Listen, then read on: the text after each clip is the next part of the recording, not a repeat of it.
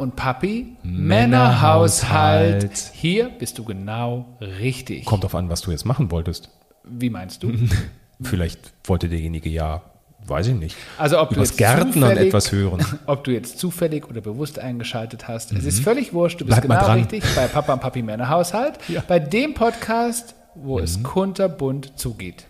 Richtig. So auch heute. Wir spulen ganz kurz zurück. Es war Dezember 21. Das ist aber lange her. Wir nahmen Folge 13 auf. Wahnsinn.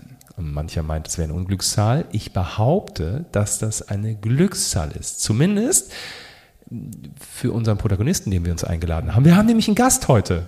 Wollen wir, uns, zu- wollen wir ihn zu Wort kommen Einen lassen? wundervollen Gast. So ist es. Herzlich willkommen, lieber Alex. Hallo. Hallo, ihr beiden. Dankeschön, Hallo. dass ich, dass ich wieder bei euch sein darf. Ja, Unbedingt. das sind nicht viele. Nee. Und das sind die Menschen, wo wir, sagen wir mal, eine Geschichte haben, die weiter zu erzählen ist. Und genau so einer bist du mit einer Geschichte, die uns alle so berührt hat, wo wir einfach unbedingt wissen wollen, wie ging es eigentlich am Ende des Tages weiter. Und da nicht alle Folge 13 gehört haben, was Ja. natürlich eine Schande ist und die, das muss unbedingt nachgeholt werden, vor allen Dingen äh, mit dem Hintergrund jetzt. Aber da nicht alle das getan haben, würden wir einfach darum bitten, Alex, stell du dich vielleicht auch nochmal selber vor und erzähl mal, was dir passiert ist. Dankeschön, das mache ich sehr gerne. Äh, ich bin Alex, ich bin 25 Jahre alt mittlerweile. Ich wohne in der Nähe von Köln und wollte schon immer Flugbegleiter werden. Das habe ich schon als ganz kleines Kind gesagt. Habe dann meinen Traum wahr werden lassen, direkt mit 18, äh, bin Flugbegleiter geworden und durfte meinen Traum dann leben. Leider nicht ganz so lange. Das Leben hatte andere Pläne für mich, denn im Sommer 2018 wurde mir dann ein ganz seltener und sehr, sehr bösartiger Knochenkrebs diagnostiziert, äh, der mich aus dem Leben gerissen hat. Ich habe dann ganz, ganz lange Chemo gemacht, ein Jahr insgesamt, wurde zigfach operiert und ähm, aufgrund von Komplikationen und wie das Leben eben so spielt, ähm, wurde mir dann im darauffolgenden Jahr im April, kurz vor meinem Geburtstag, mein rechtes Bein amputiert. Und äh, da, da war es dann ganz vorbei. Erstmal, ähm, es war eine ganz, ganz schwierige Zeit für mich und für meine Familie. Da habe ich dann auch angefangen, auf Social Media mein Leben zu teilen. Da habe ich dann auch euch kennengelernt und ihr dann irgendwann auch mich. Und äh, ja, dann war mein großes Ziel immer wieder, ich möchte wieder fliegen, ich möchte wieder über den Wolken arbeiten. Ja. Aber jetzt mh, vielleicht einmal noch mal kurz zurückgeschraubt, ähm, wenn dir widerfährt, was dir widerfährt, äh, widerfahren ist, ähm, du hast trotzdem diesen Traum weiterhin gehabt, wieder fliegen zu gehen? Also war das für dich nicht irgendwo an einem Punkt, wo irgendwie so eigentlich klar war, okay, Freund der Nacht, das wird, das kann so nichts mehr werden? Das war ja eine Angst von mir natürlich und äh, Gedanken, die immer so mitgespielt haben.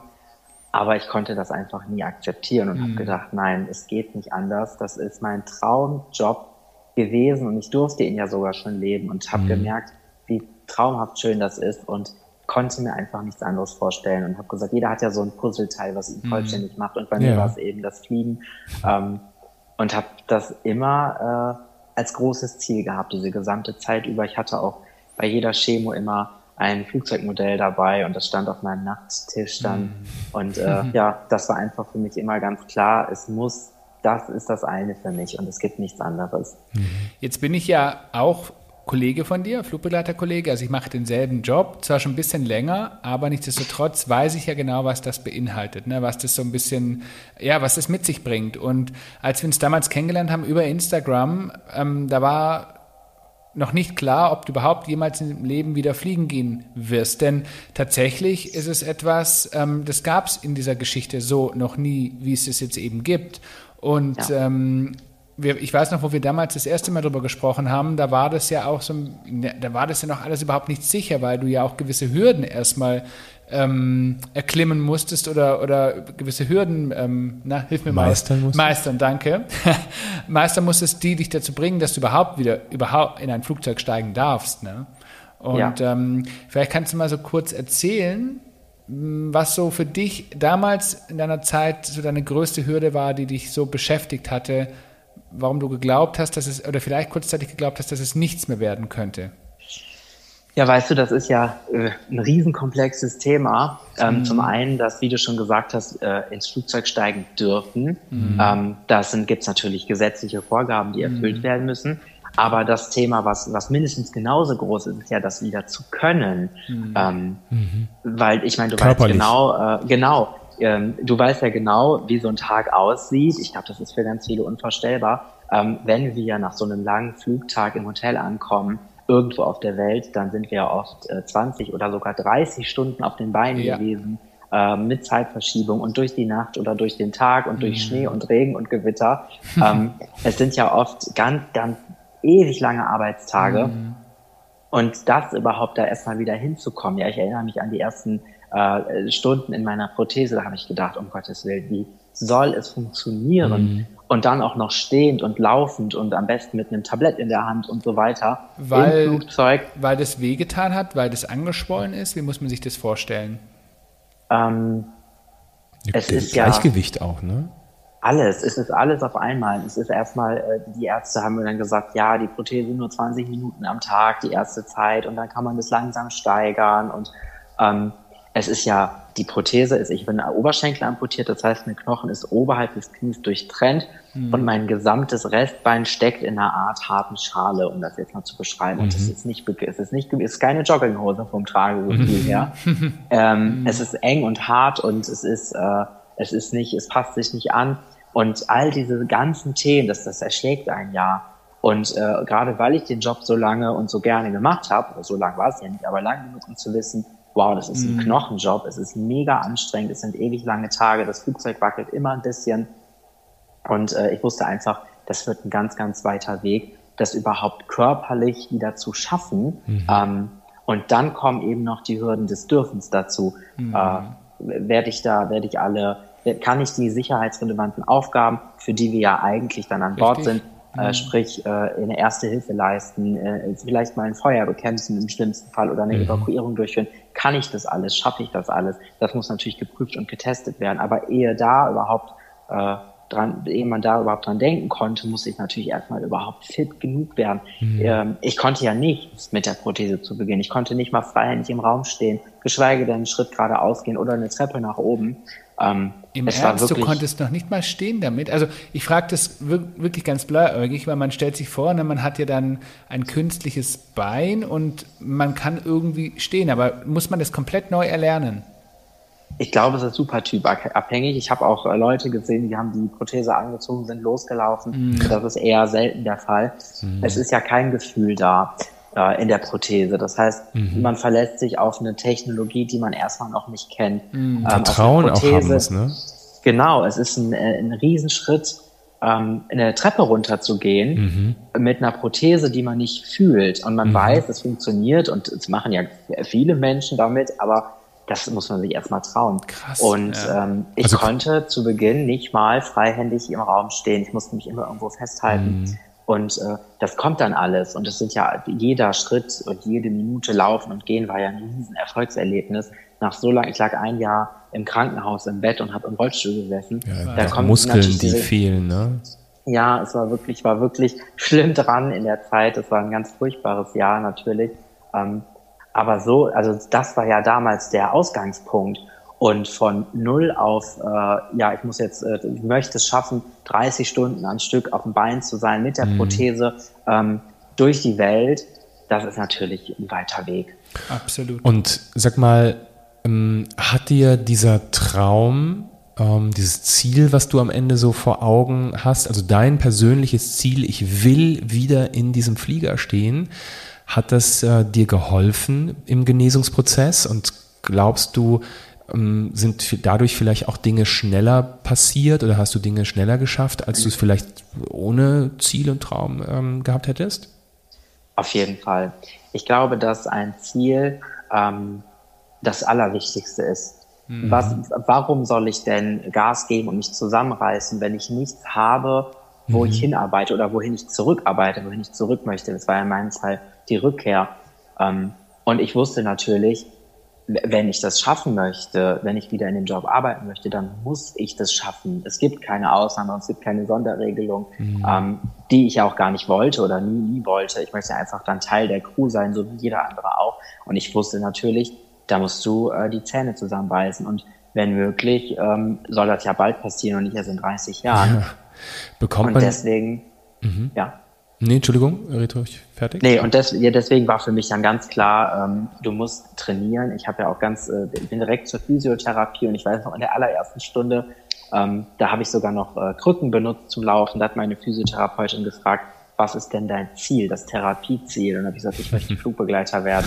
ähm, ich muss es schaffen, ähm, meine Koffer das Flugzeug hochzutragen, in, ins Flugzeug rein über diese ätzende Treppe. Ja. Ähm, ich muss es schaffen, 30 Stunden auf den Beinen zu sein. Das ist mein Therapieziel. Und dann hat sie erstmal große Augen gemacht und gesagt, okay, dann let's go. Ne? Aber ähm, das wäre jetzt auch die nächste Frage gewesen. Ähm, wer hat denn in diesem Moment an dich geglaubt? Also ich meine, ich könnte mir vorstellen, wenn du, ne, das Bein ist ab, ähm, jetzt stehst du da, naja, du stehst auf dem Ding drauf, auf der, auf der Prothese, aber kannst eigentlich nicht richtig, kannst nicht richtig stehen. Gab es nicht da auch genügend Menschen, die gesagt haben, Freund der Nacht, ähm, also äh, nein, das wird nichts? So, tatsächlich hat das nie einer zu mir gesagt. Ähm, mhm. Ich weiß nicht, ob aus Überzeugung oder weil sie mich vielleicht schützen wollten, das weiß ich ehrlich nicht. Aber mhm. ich würde sagen, mein, mein großes Umfeld, das ich mir aufgebaut habe in den Jahren davor, die haben schon alle mich unterstützt und äh, mir gut zugesprochen. Und ähm, ja, ist natürlich auch diese ganzen Regularien, die wir haben beim Fliegen und äh, hm. die kennen ja auch die meisten Leute so gar nicht. Das heißt, trotz allem hatte ich immer so ein bisschen das Gefühl, ich bin mit dieser Sorge so ein bisschen alleine, hm. weil ich das natürlich als, als äh, Mitarbeiter oder ehemaliger Mitarbeiter anders verstehe, wie ernst das auch ist und wie wichtig. Ähm, aber trotz allem habe ich mich immer unterstützt gefühlt und habe auch, es hat, also ich habe ganz oft den Satz gehört, ja, aber warum eigentlich nicht? Warum sollte das nicht mhm. klappen? Und äh, mhm. was spricht denn dagegen? Und äh, versuch's einfach. Das wird schon. Ähm, ich habe mich eigentlich sehr unterstützt gefühlt in der Zeit. Bekommt was man, auch äh, super wichtig ist. Bekommt man äh, psychologische Hilfe auch ähm, in so einem, also in, in, in so einem generellen Fall? Äh, es gibt Angebote, es gibt, mhm. ähm, bei mir in der Klinik gab es eine ähm, Psychoonkologin, das war dann eine Psychologin, die ähm, sich hauptsächlich mit Krebserkrankten und deren Angehörigen beschäftigt hat. Die konnte ich aber nicht gut leiden. Das heißt, das Angebot habe ich abgelehnt. Okay. Und ähm, ich hatte hier zu Hause, ja, es passt ja einfach manchmal nicht. Ne? Genau. Ne? Und äh, dann hatte ich hier zu Hause einen Psychoonkologen, da war ich aber, glaube ich, zwei oder dreimal, mm, weil, es, äh, weil ich so unregelmäßig zu Hause war und man die Termine auch nur Wochen im Voraus bekommen hat. Und äh, ja, dann verschiebt sich eine OP, dann verschiebt sich die Chemo und dann ist man doch nicht zu Hause. Also es war wahnsinnig schwierig. Ähm, aber ich hatte ja ein ganz stabiles, tolles Umfeld.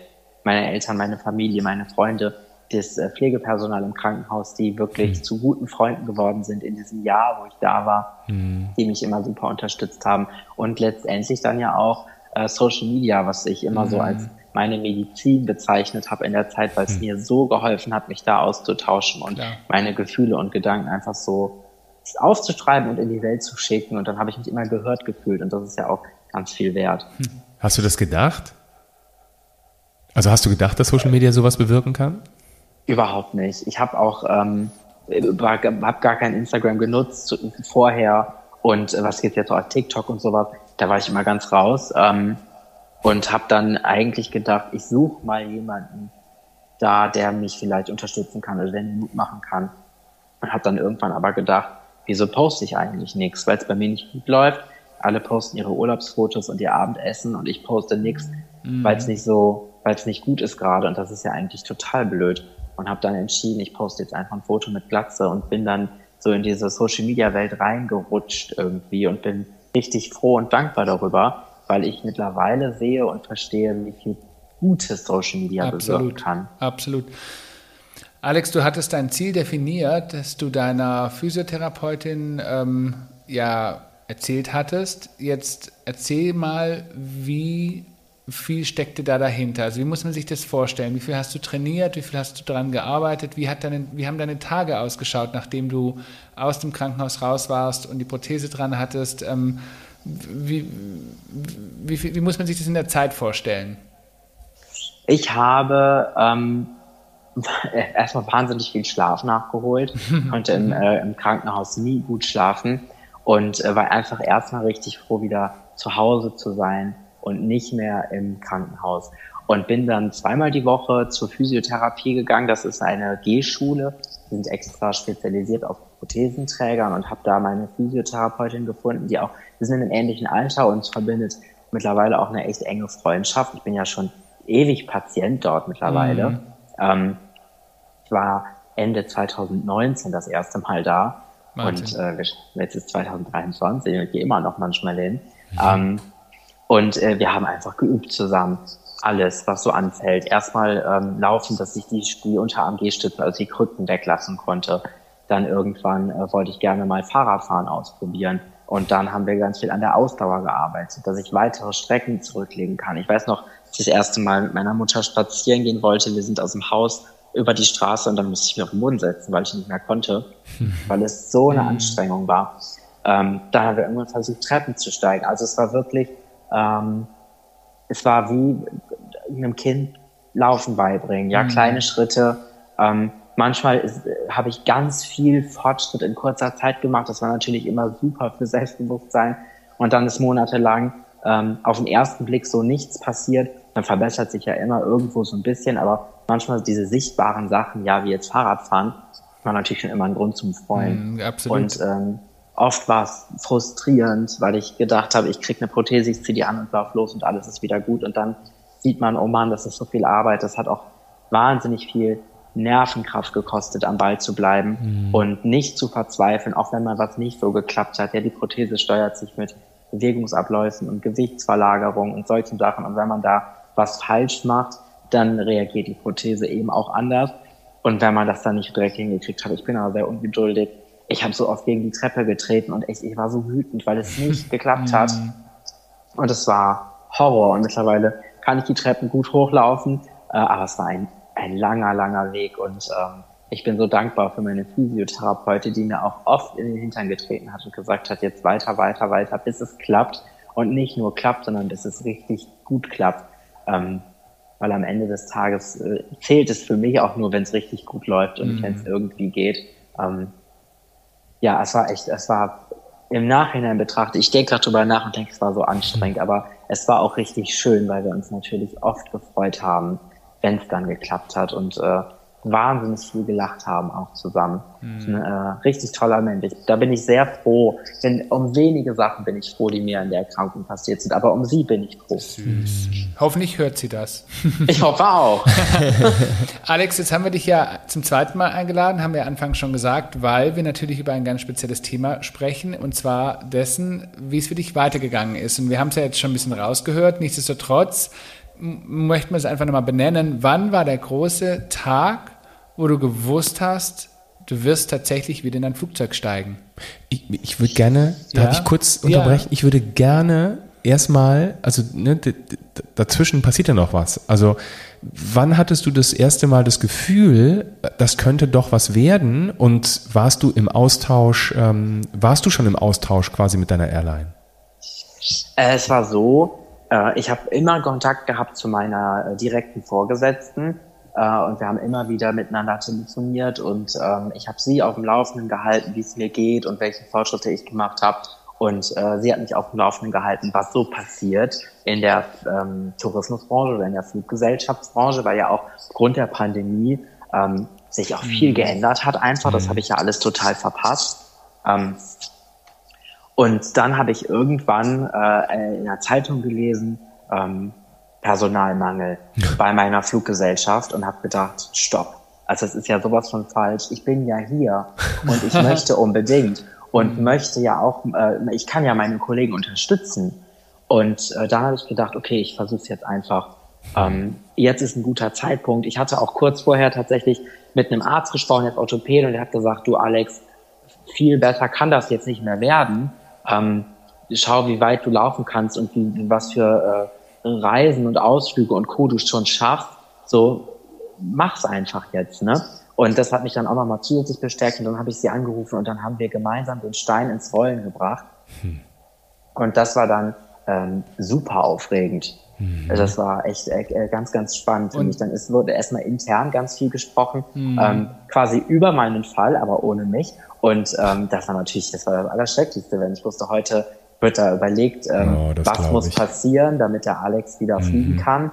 Und du bist nicht dabei. Und ähm, ja, wenn sie mich dann immer angerufen hat und gesagt, okay, wir sind einen Schritt weiter, wir wissen jetzt Bescheid und so. Weil, äh, wie du schon gesagt hast, Christian, so einen Fall gab es einfach noch und, nicht. Genau, und vielleicht darf man auch hinzufügen, für Menschen, die jetzt zuhören und die gar nicht wissen, warum, die sich jetzt denken, das, warum ist denn das alles so komplex? Es geht ja darum, dass es auch ganz viele Vorschrift, Vorschriften gibt, die Airline unabhängig sind, wo es darum geht, Menschenleben zu retten, wo du in einer gewissen Zeit gewisse Dinge erledigen musst und da hat man, glaube ich, vielleicht hat der ein oder andere da erstmal gar nicht so richtig dran geglaubt, dass das möglich ist, was eben möglich ist. Und vor allen Dingen, du fliegst, ne, wenn du Langstrecke fliegst, ähm, jetzt kenne ich das ja auch, ähm, dann bist du völlig im Arsch, wenn du da ankommst. Und es ist ja nicht so, dass ihr eine Woche, dass ihr eine Woche, und ich als Passagier bin schon im Arsch. Ähm, wenn ihr aber dann, ihr bleibt ja keine Woche lang dann irgendwo da, um euch zu regenerieren und dann gechillt wieder zurückzufliegen, sondern das ist ja teilweise also schon fast Stunden. widerlich, ähm, in wie schneller Zeit es dann wieder zurückgeht. Also du hast ja vor Ort eigentlich gar keine Zeit. Und ich gerade mit einem, mit einem, ähm, mit einem amputierten Bein, wenn da irgendwo was gedrückt hat, ähm, das stelle ich mir ja Horror dann vor. Ja, stell dir mal vor. Ich, bis jetzt war es Gott sei Dank äh, gut.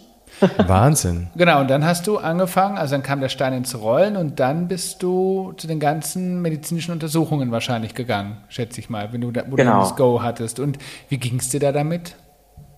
Äh, es war aufregend, natürlich. Mm. Ähm, aber ich war auch zuversichtlich, muss ich sagen. Ich habe natürlich war es, das war super. Also so eine Aufregung kannst du bisher noch nicht. Ähm, nicht bei mir und konnte ich mir gar nicht vorstellen, dass man so aufgeregt sein kann, aber es waren alle von Anfang bis Ende so nett zu mir und so mhm. menschlich und so ähm, toll einfach, wirklich toll. Und dann wurde das, äh, wurde ich und äh, meine Bewegungsfähigkeit und meine Stabilität und Co. auf Herz und Nieren geprüft. Das waren auch mehrere Termine tatsächlich. Mhm. Ähm, also es war auch, deswegen es gab nie so ein, okay, jetzt hast du den Stempel, jetzt darfst du, sondern mhm. es waren ja so Etappen. Es, das zog sich letztlich über einen Monat, wo ich immer wieder Termine hatte und immer ein, ein Siegel quasi bekommen habe, ähm, bis ich dann den finalen medizinischen Check hatte, ähm, der dann einfach nur Untersuchung beim Arzt war, wo ich dann auch schon dachte, okay, ich bin so regelmäßig bei der Krebsnachsorge, ähm, da wird nichts gefunden werden, was, was es äh, mhm. ausschließt.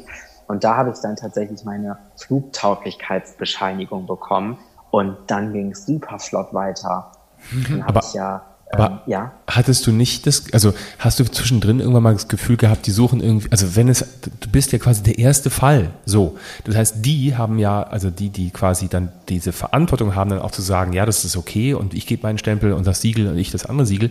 Ähm, hattest du irgendwo auch mal das Gefühl, die suchen irgendwie nach der Nadel im Heuhaufen? Also, ne, so, oder ist es dann einfach wirklich äh, Siegel für Siegel durchgewandert? Also ich habe, äh, ich hatte das Gefühl, dass alle ähm, sehr genau äh, schauen, mhm. ob das alles funktioniert, aber ähm, mit Recht tatsächlich. Mhm. Also ich sehe das so. Wir sind ja, wir sind ja da für die Sicherheit. Und wenn es irgendetwas gäbe, was ich nicht schaffen würde, ja. dann wäre es ja auch wirklich falsch, wenn ich fliegen dürfte. Mhm. Und ähm, ich, ich kam mir dauerhaft äh, fair behandelt vor, muss okay, ich sagen. Cool. Ähm, aber es wurde schon sehr, sehr genau geschaut. Mhm. Ähm, aber ich denke, so genau wie bei jedem anderen äh, auch. Absolut, klar. Also Wahnsinn. Ähm, du sagst gerade so wie bei jedem anderen auch, natürlich, aber ich kann mir vorstellen, dass es natürlich für die Ärzte auch eine besondere Herausforderung war, weil es das ja noch nie gegeben hat bis dato. Ähm, und ich finde es schön, dass du sagst, du bist sehr fair behandelt worden und mhm. was ja für dich dann auch am Ende des Tages ein ein ganz tolles Gefühl war, als du nämlich dann die Flugtauglichkeit wiederbekommen hast, weil es für dich klar war, okay, du wirst wieder in ein Flugzeug steigen ähm, und du wirst deinen Traum weiterleben können. Jetzt fällt mir dazu ein, ich sehe schon, mein Mann hat schon die nächste Frage. Nichtsdestotrotz, ähm, als du diesen Stempel bekommen hast, ich nenne es jetzt einfach mal so. Ähm, das Siegel, hat er gesagt. Das Siegel, genau. Wie ging es weiter und wie ging es wie ging's dir dann damit? Hattest du dann irgendwelche für dich Bedenken, Ängste entwickelt, zu sagen, wow, wow, okay, ich gehe jetzt wieder fliegen, aber du wusstest ja, wie der Job vorher war, ich sage jetzt mal mit, äh, mit zwei gesunden Beinen.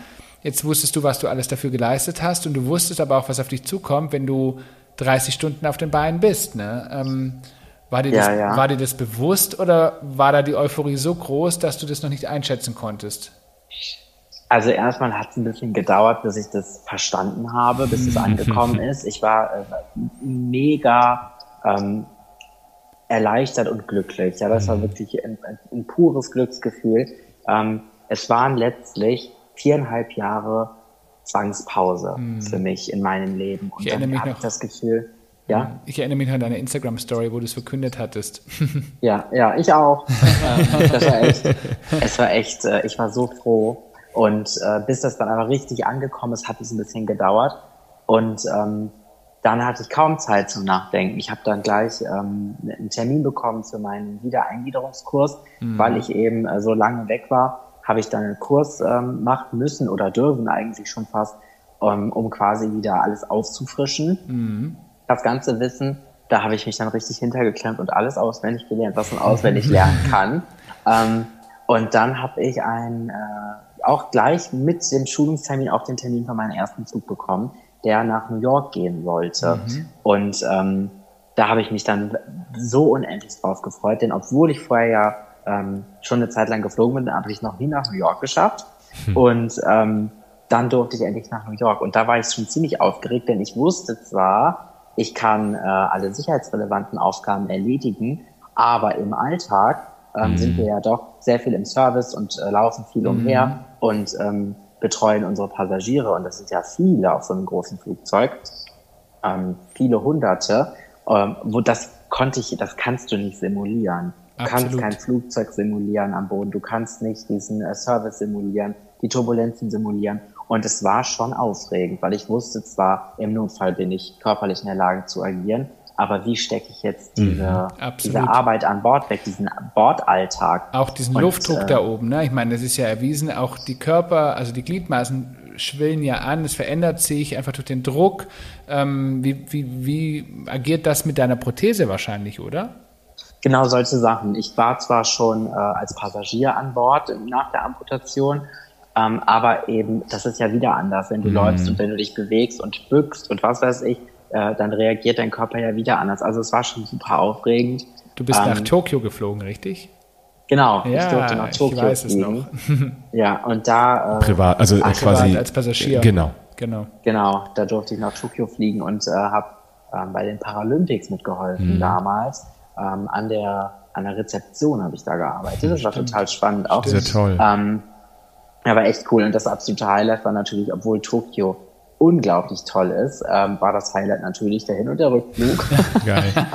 aber pa- ähm, aber ähm, äh, Alex, sag mal, warum denn gleich New York? Also es hätte ja auch Berlin getan.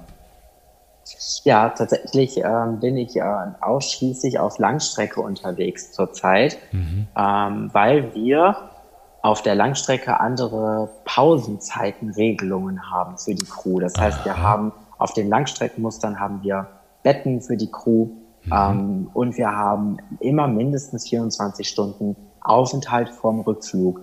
Und äh, das war einfach für für die Ärzte und auch für mich zu Beginn ein sinnvoller Schritt zu sagen, Ah, okay, okay. die Langstrecke, weil einfach äh, an Bord die Möglichkeit zum Ausruhen besteht und im Ausland dann eben auch. Mhm. Das heißt, die Langstrecke war da ähm, erstmal sinnvoller. Es ist immer noch Okay. so zurzeit, immer noch nur Langstrecke und äh, ich finde es gut. Im Moment ist es gut für mich so. Super. Ich bin sehr zufrieden. Ja, und dann ging es nach New York. und Jetzt das war würde, so aufregend. jetzt würde mich total interessieren, weil ich das ja so gut kenne. Ne? Ich äh, weiß ja genau, man kommt in so einen Briefingraum rein, da sitzen die ganzen Kollegen. Jetzt bist du da damals reingegangen. Wie haben die reagiert? Das würde mich mal interessieren. Wie, wie bist du da auf, also wie, wie war das? Es war, ähm, ach, ich krieg schon wieder Gänsehaut, wenn ich dran denke. Oh. Ähm, eine Kollegin, die, äh, oder, oder viele Kollegen tatsächlich haben das mitverfolgt über Social Media, ähm, meinen Werdegang.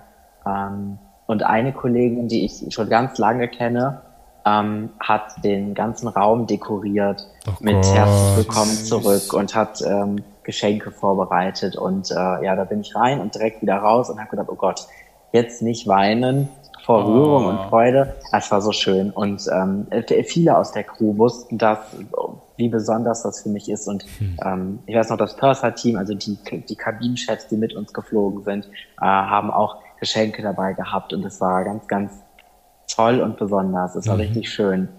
Ja, werde ich nie vergessen. Wie ist das heute? Denn jetzt bist du ja jemand, man kennt dich. Also man kennt dich durch Social Media, du bist sehr erfolgreich bei Instagram, du bist wahnsinnig erfolgreich bei TikTok. Ähm, ich würde behaupten, du hast intern schon, das weiß ich natürlich, weil ich es auch schon gesehen habe, du bist auch intern im Unternehmen immer mal wieder sichtbar mit deiner Geschichte. Ich gehe mal davon aus, es gibt keinen Flug, wo man, wo dich niemand kennt, oder? Äh, also ich muss sagen, ich fliege jetzt äh, knapp, was haben wir, September? Ja. Ähm, ich, elf nee, Monate bin August. ich jetzt wieder unter. Haben wir August? August. Oh. Aber ähm, fast September. Ich bin schon, ich bin schon im September-Dienstplan quasi gefühlt. also, ähm, also ich bin seit Oktober wieder unterwegs ähm, auf Strecke und fliege wieder. Und die ersten äh, Monate war es tatsächlich so, das erste halbe Jahr, dass immer jemand gesagt hat, ach, du bist der Kollege mit der Prothese, das finde ich toll, oder äh, die mich darauf angesprochen haben. Und jetzt so in den letzten Monaten fällt mir auf, dass viele Kollegen ähm, denken, dass sie schon mal mit mir geflogen sind irgendwann irgendwo, weil sie irgendwie mein Gesicht kennen. Geil. Und sagen dann, ach, wir zwei sind auch schon mal miteinander hm. geflogen. Mhm. Dann sag ich sie mal, hm, ja, das kann sein. Mhm. Ähm, ich weiß es nicht mehr, ne, das sind ja, also wir sind viele tausend Flugbegleiter bei unserer Airline und ähm, man, man fliegt manchmal nochmal miteinander, manchmal sieht man sich nie wieder, das ist wie der Zufall ist so will. Aber ähm, ja, oft sieht man sich und weiß, okay, ich kenne sie oder ihn, aber ich weiß nicht mehr woher. Uh, bisschen mhm. unangenehm jedes Mal, aber so geht's ja uns allen. Und ähm, aber oft kommt es dann auch nochmal so während des Fluges dann quasi raus, dann mhm. Kollegen sagen, ach, jetzt ist es mir eingefallen oder so. Ähm, es ist aber, es sind immer schöne Gespräche gewesen bis jetzt und noch nie eine doofe Situation. Schön. Das ist schön. Dann, äh, Aber sag mal, Alex, wir waren äh, eigentlich hängen geblieben. Ähm, der Raum war dekoriert und so. ähm, wie war dieser, das ist ja die brennendste Frage jetzt, wie war dieser erste Flug für dich? Ah, aufregend. Super aufregend. Ich bin, äh, habe in, in der Business Class auch gearbeitet. Das heißt, ähm, der Service, den wir da machen, den machen wir ohne, ohne unsere Trolleys, ohne die Getränkewaage, die man so kennt. Wenn man an Flugbegleiter denkt, sondern wir machen das von Hand. Das heißt, wir bringen das Essen und die Getränke mit einem Tablett raus. Und dann gibt es auch drei Gänge und ein Aperitif und dann noch äh, vor der Landung noch was. Also das ist schon viel Gerenne. Ähm, und ein ganz, äh, macht wahnsinnig viel Spaß gemacht. Es war so aufregend, ich war ganz, ich war hellwach. So wach war ich, glaube ich, noch nie. Ähm, und es hat so Spaß gemacht. Ich weiß noch, als ich in den Flieger gekommen bin, ähm, äh, dieser Geruch von diesem Flugzeug. Mhm. Christian, du weißt bestimmt ich genau, weiß, was ich meine. Ich weiß genau, was du meinst. Ich hab's schon in der Nase, wenn, ich, wenn du davon redest. Ja, und irgendwie ist es ja, naja, nicht so richtig schön, der Geruch, aber wenn man ihn dann so lange nicht Absolut. riechen durfte, es war wie nach Hause kommen, ehrlich. Es, und wenn man diesen Job liebt, riecht man diesen Geruch gerne. Riecht man gerne und es, ist, ja. es war wirklich, alles war sofort wieder da diese ganzen, das in Uniform stehen und die Leute begrüßen und, mhm. äh, und, und äh, da gibt's am Boden immer noch ein Getränk und so ein Sekt oder ein Wasser, was die Leute eben wollen. Und das war alles sofort wieder da. Mhm. Und das hat sich angefühlt in, in diesem, auf diesem Flug, als wäre dazwischen, zwischen dem letzten Flug, da lagen insgesamt letzte Landung und erster Flug mit dieser 1518 Tage zwischen. Ich habe das mal gerechnet. Wahnsinn. Es hat sich angefühlt, als wäre es gestern gewesen. Krass. Es war sofort wieder da und es war Ach, das war so schön. Ja, und dann haben wir einen ganz, ganz tollen Service gemacht und es hat so viel Spaß gemacht, als wäre ich nie weg gewesen. Und diese ganzen Gefühle und Emotionen alle auf einmal, es war, ähm, hat mich umgehauen. Und jetzt kommt natürlich die Frage der Fragen, wie ging es dir denn körperlich? Sehr gut. Auch wo du Richtig im Hotel gut. warst, also hattest du irgendwie Schmerzen oder warst du besonders, wahrscheinlich warst du durch das Adrenalin, kann ich mir vorstellen, ziemlich erschöpft, aber was hat denn dein Bein gemacht? Was hat das zu dir gesagt? Das Bein hat das gemacht, was es soll. Es hat mich getragen durchs Mega. Leben ähm, und durch den Tag und es hat, es war null und ich, das war natürlich auch eine, ich war dann im Hotelzimmer und habe gedacht, ey, du hast es geschafft, ne, ohne einmal äh, zu stolpern, ohne zu hinken, ohne irgendwas mhm. Blödes. Es hat keiner gemerkt auf dem Flug, dass ich äh, eine Prothese habe. Es war, also außer die Kollegen, die es wussten natürlich, aber kein Passagier. Es war richtig klasse. Und ähm, dann hatte ich das ganz große Glück, dass eine Kollegin, die das auch alles wusste und äh, mitverfolgt hat und die ich auch schon kannte von, von einem Flug vor vier, fünf Jahren, hat ein äh, New York Layover organisiert. Layover ist die Zeit zwischen Hin- und Rückflug im Ausland. Und wir haben einmal alles gemacht, was mit New York machen können. Also oh. wir sind äh, direkt raus aus dem Hotel, Koffer in die Ecke, Uniform ausgezogen, umgezogen und dann ging es direkt los und wir sind da Stunden durch New York gelatscht zum Times Square und dann waren wir noch Abendessen und sind noch mit einer Fähre gefahren und es war so klasse. Krieg ich ähm, Gänsehaut. Mhm. Ja, es war richtig wahr. Also dann habe ich gedacht, das ist so unfassbar. Du stehst am Times Square in New York und hm. es hat alles, alles geklappt, wie ich es wollte und es war ein riesen Erfolgserlebnis. Und sicherlich auch nochmal ein wahnsinnig emotionaler Moment für dich, zu realisieren, du fliegst wieder. Ja, und ich war, laufe über den Times Square in New York und habe mich schon auf den Rückflug gefreut. Ist ja auch eigentlich irre. ähm, weil es, ja, es ist einfach mein Ding so und ich mache so gerne und es macht mir so viel Spaß und ich war ähm, und ich war auch dankbar und bin immer noch dankbar dafür, dass ich die Chance habe oder bekommen habe, auch zu zeigen, mhm. ich schaffe das trotz mhm. äh, meiner Prothese. Ähm, weil das, das kann ja, das hätte, das hätte auch einfach jemand sein können, nein, das geht nicht und dann wärst du gewesen. Absolut, klar. Und da muss man tatsächlich auch einmal sagen, ne, bei dem Arbeitgeber, wo wir sind, ähm, unfassbar und Hut ab, wie, wie toll es auch gelaufen ist, im Sinne dessen zu sagen, wie, bekommst diese Chance. Es gibt sicherlich andere Arbeitgeber, die hätten das so nicht gemacht. Die hätten vielleicht genau das getan, was du gerade gesagt hast. Weil der ja. Weg mit einem, ich sag mal, einem, äh, ähm, einem Mitarbeiter, der eben nicht irgendwo ähm, irgendeine Vorgeschichte hat, ja. äh, wesentlich einfacher Oder sein könnte. Ne? Gab es noch nie, wird es nicht geben, ja, so genau. ungefähr. Genau. Ne? Ja, ja. Also es war eine, eine Mischung aus Stolz und Ehrfurcht und Dankbarkeit und Freude und es war äh, ein, äh, ja, Gefühlschaos, aber schön. Es war so schön und ähm, das habe ich immer noch beim Fliegen, also immer noch, und, auch nach zehn, elf Monaten noch. Und jetzt wollte ich gerade fragen, jetzt bist du ja schon ein paar Monate, fast, also ein, knapp ein gutes Jahr, bist du jetzt schon wieder auf Strecke. Ähm, und ich freue mich so, dass man, dass ich dich dass ich dich das einfach fragen darf, weil ähm, damals konnten wir eben noch nicht darüber sprechen. Was waren so deine Highlights die letzten mm, elf Monate und was war so dein Lowlight? Äh, mein Highlight war, ähm, ach, da waren so viele. neben, neben wirklich so schönen Gesprächen mit Kollegen und Passagieren. Mhm. Äh, also da waren ganz besondere Begegnungen schon dabei wieder. Das ist, ich, das liebe ich ja so an Bord. Das sagen, viele sagen immer, ach, du verpasst so viel zu Hause, wenn du so viel unterwegs bist. Ja, das stimmt. Aber man erlebt auch Dinge an Bord, mhm. die, das ist unvorstellbar schön. Wirklich ja. tolle Begegnungen gehabt ein Riesen-Highlight war die Safari in Johannesburg, der äh, Flower Market in Indien. Das sind so mhm. Sachen, die, ach, das war einfach richtig toll. Mhm. Weihnachten in Buenos Aires war auch richtig schön.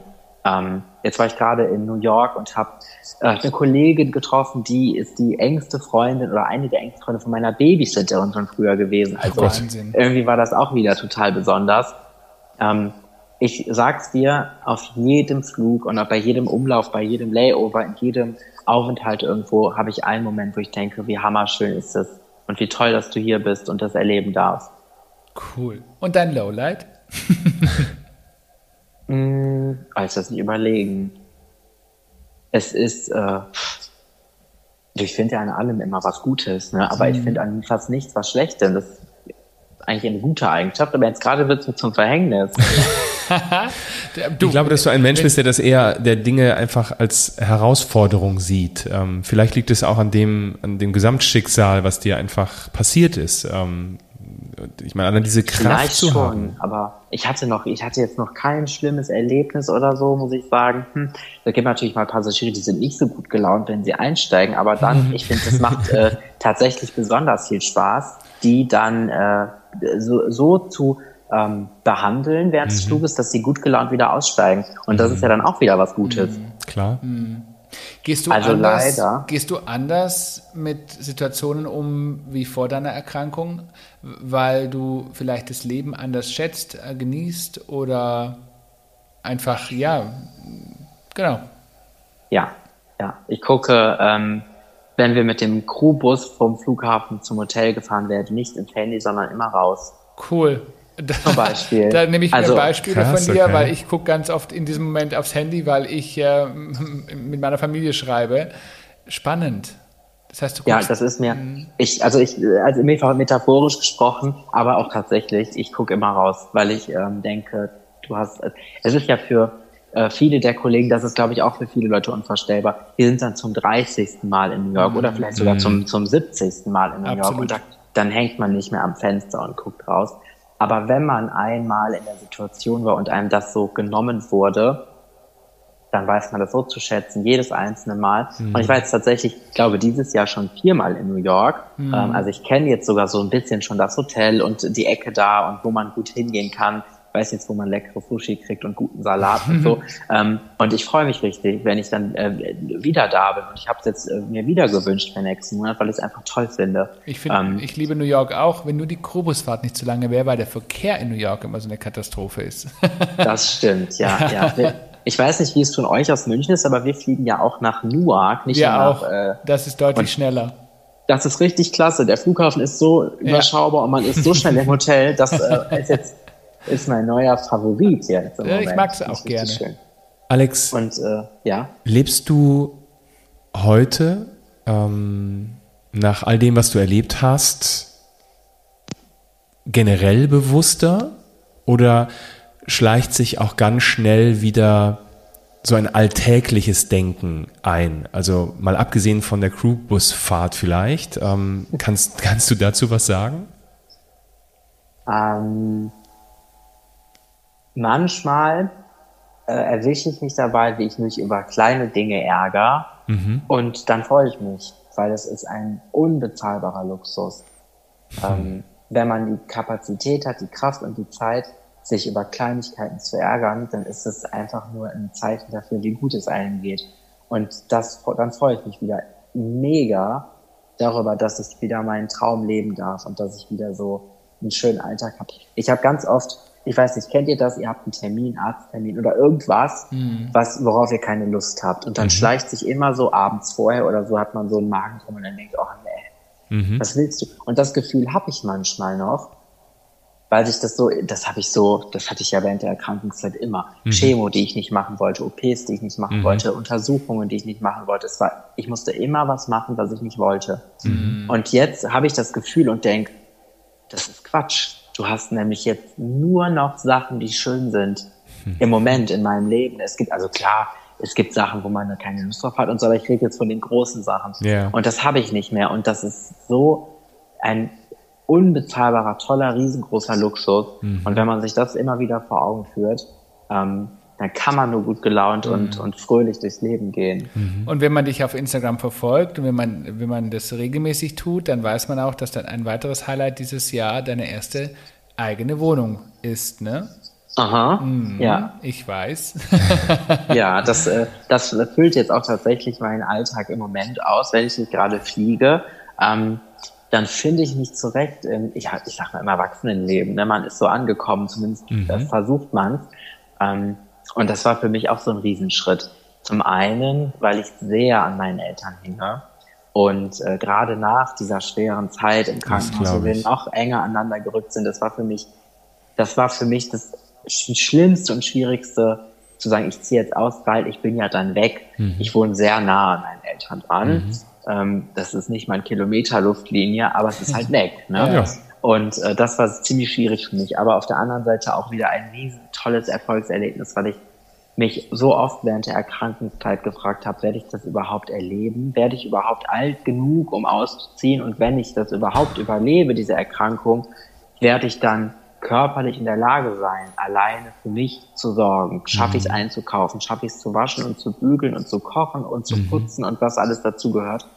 Und es ist so toll zu sehen. Ich bin jetzt äh, knapp vier Monate ausgezogen, äh, wie ordentlich es hier ist und wie sauber. und dass äh, die Wäschekörbe leer sind, weil alles äh, gewaschen und gebügelt im Schrank gibt. Und das ich schaff's alleine und ohne Hilfe. Und das macht mich auch echt richtig stolz. Das zehnköpfige zehnköpfige Reinigungsteam unterschlägst du jetzt, ne?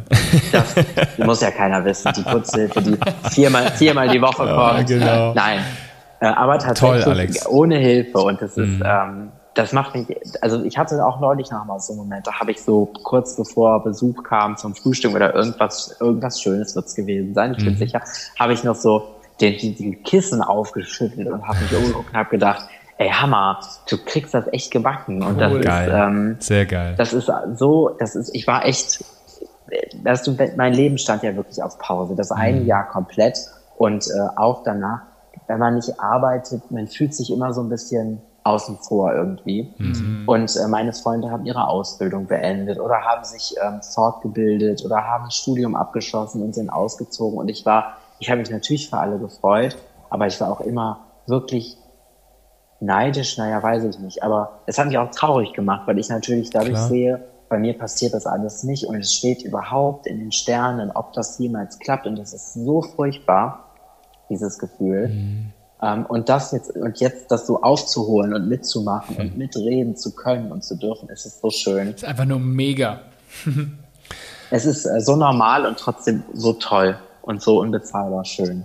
Alex, jetzt haben wir uns ja ein paar Mal getroffen. Ähm, wir haben uns ein paar Mal gehört und ähm, ich habe dich ein paar Mal erleben dürfen und ähm, sehen dürfen. Und jetzt wirklich, ich gehe aufs Visuelle. Was ich immer fragen wollte, was mich total interessiert, wenn du in der Öffentlichkeit unterwegs bist, ähm, du hast ja, äh, was auch immer, jetzt ne, lange Hose, du krempelst die Hose hoch. Ähm, also du zeigst sehr offen, ähm, was mit dir ist. Also, ne, wie, da- das ist meine Prothese und ähm, das, das ist sie. Also du versteckst es nicht. Ja. Und mich würde total interessieren, ähm, warum tust du das? Es hat mehrere Gründe. Der, äh, der Grund, das habe ich jetzt so die Erfahrung gemacht, der am ehesten akzeptiert wird, ist, die Hosen gehen schnell kaputt, wenn man die Prothese äh, runterkrempelt. Okay. Das, ist, das wird sofort angenommen von allen Menschen, die sagen, ah, okay, das verstehe ich. Ähm, aber Aha. ein Grund, der, der mich noch viel mehr, ähm, das, was mich eigentlich dazu antreibt, ist, warum nicht? Ja. Das ist mein Bein. Ich bin stolz darauf, dass ich, äh, dass ich das mache, was ich mache, dass ich das kann, was ich kann. Und warum nicht? Ein Brillenträger versteckt seine Brille auch nicht. Und warum soll ich das mit meiner Prothese machen? Es ist, und es ist ja so oder so ersichtlich, wenn ich die Prothese so habe, wie ich sie, wie ich sie eben trage. Ähm, man, es fällt auf, da stimmt was nicht, da ist was anders, weil die Hose vielleicht schlackert oder anders liegt oder co. Wenn ich fliegen gehe zum Beispiel, dann trage ich eine, ein Cover um der Prothese, dass es äh, eine Beinform hat und dann ist es gar nicht sichtbar. Das ist mir aber für meinen Alltag zu schwer und irgendwie, nee. Äh, ich reise lieber mit leichtem Gepäck und wenn ich privat bin, mache ich es, wie ich, wie ich, wie ich gerne, wie ich es gerne mache. Und dann krempel ich es hoch. Das gehört zu mir und es ist, ähm, Finde ich mich toll. stört es, mich stört es gar nicht. Aber ich muss echt sagen, ähm, viele Leute, das habe ich so den Eindruck bei Social Media, gerade bei TikTok, wenn ich so die Kommentare durchlese, äh, viele Leute finden es nicht gut, dass ich das offen trage. Ähm, Ja. Aber das ist ja eigentlich noch ein Grund mehr zu sagen, okay, ich äh, zeige es so lange, bis es okay ist Ja. und bis es normal Das ist. ist- Und Alex, das, Das ist wie bei uns, dass es immer noch nicht normal ist, dass zwei Männer ein Kind haben können. Ne? Und trotzdem zeigen wir es in der Öffentlichkeit, damit einfach gesehen wird, hey, es ist aber normal, es gehört zu uns. und ich finde es toll. gerade deshalb, ja, gerade für jeden, der sagt, finde ich nicht normal oder verstecke Mhm. es doch, ein Jahr Social Media extra. jetzt, erst, jetzt erst recht.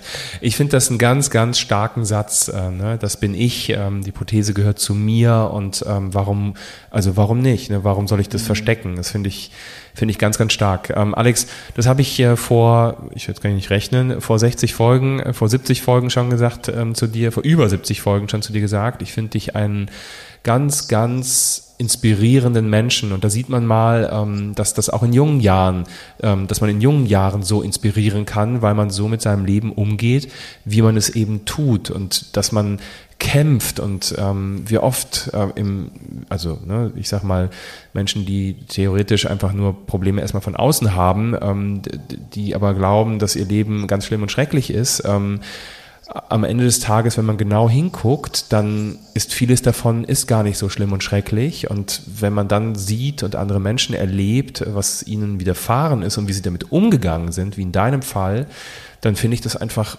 unendlich inspirierend und ähm, wie damals schließe ich jetzt eigentlich fast mit den Worten, ähm, ich finde, dass du ein unglaublich großes Vorbild bist, auch wenn du mir damals gesagt hast, dass du das gar nicht so sein willst erstmal. Ähm, ich finde das aber und das möchte ich gerne dir gegenüber äußern. Vielen Dank. Ich finde euch auch ganz toll. Und ähm, du warst ja auch ähm, Gast auf unserer letzten äh, Show und du weißt, einer unserer Themen ist, äh, alles ist möglich und ich finde, auch das muss ich nochmal betonen, ja. du bist genau dafür das perfekte Beispiel, um genau zu zeigen, es ist eben alles möglich, wenn man möchte. Und, es lohnt sich ähm, immer für seine Träume zu richtig. kämpfen. Richtig. Und genau deswegen war es uns so wichtig, diese Geschichte zum Ende zu bringen mit dir und den Menschen da draußen zu zeigen, erstmal in der, in der ersten Folge, was dir alles widerfahren ist, und in der zweiten Folge mit Happy End zu zeigen. Und ja, es ist auch nach dieser schwierigen, extrem heftigen Krankheit möglich, seinen Traum weiterzuleben. Und deshalb danke, dass du mit uns geteilt hast, was du heute tust, wie, wie gut es dir geht und wie glücklich du bist. Sehr, sehr gerne. Vielen und Dank für das tolle Gespräch, wie jedes Mal. Und wir hören uns einfach in 70 Folgen wieder, würde ich sagen, oder? Das ist ein guter Rhythmus. Und wenn man sich jetzt fragt, wo man dich findet, wir ähm, werden in den Show Notes dein äh, Profil verlinken, logischerweise. Alex.bö, glaube ich, wenn ich es richtig im Kopf genau. habe, ist es bei Instagram, genau. Findet man aber in den Show Notes. Und, ähm, bei TikTok ist äh, auch ganz weit Genau, vorne. bei TikTok heißt mhm. du, glaube ich, mit dem vollen Namen, richtig? Nee, da bin ich genauso unterwegs. Ah, auch unter alex.bö. Bin überall. B-O-E-H. Genau so. Sehr gut. Sehr gut. Alex, von Herzen danke. Und wir wünschen dir natürlich für die Zukunft ähm, noch mehr und alles erdenklich Gute und ganz viele tolle Umläufe mit äh, mindestens so tollen Menschen, die du triffst, ganz vielen tollen Begegnungen. Und ich wünsche mir immer noch, dass wir zwei uns irgendwo, weil du aus Frankfurt heraus und ich ab München, irgendwo auf dieser Welt treffen. Jetzt haben wir uns natürlich auch schon ein paar Mal hier in Deutschland getroffen, aber dass wir irgendwo mal gemeinsam, vielleicht in New York, einen Kaffee gemeinsam trinken Am Times Square. Am Times Square. Das wäre wirklich Würde schön. Würde ich mich sehr freuen. Alex, mach es gut. Danke, dass du unser Gast warst. Sehr gerne, vielen Dank euch. Und wenn ihr Lust habt, mehr von uns zu sehen, dann schaut doch einfach bei Instagram vorbei. Unter Papa und Papi findet ihr unseren täglichen, unseren täglichen Alltag, wollte ich schon sagen. Mhm, der, unseren täglichen Wahnsinn. Unseren täglichen Wahnsinn, genau. Und ansonsten hören wir uns nächste Woche wieder mit einer neuen Folge von Papa und Papi Männerhaushalt. Männerhaushalt. Tschüss. Tschüss.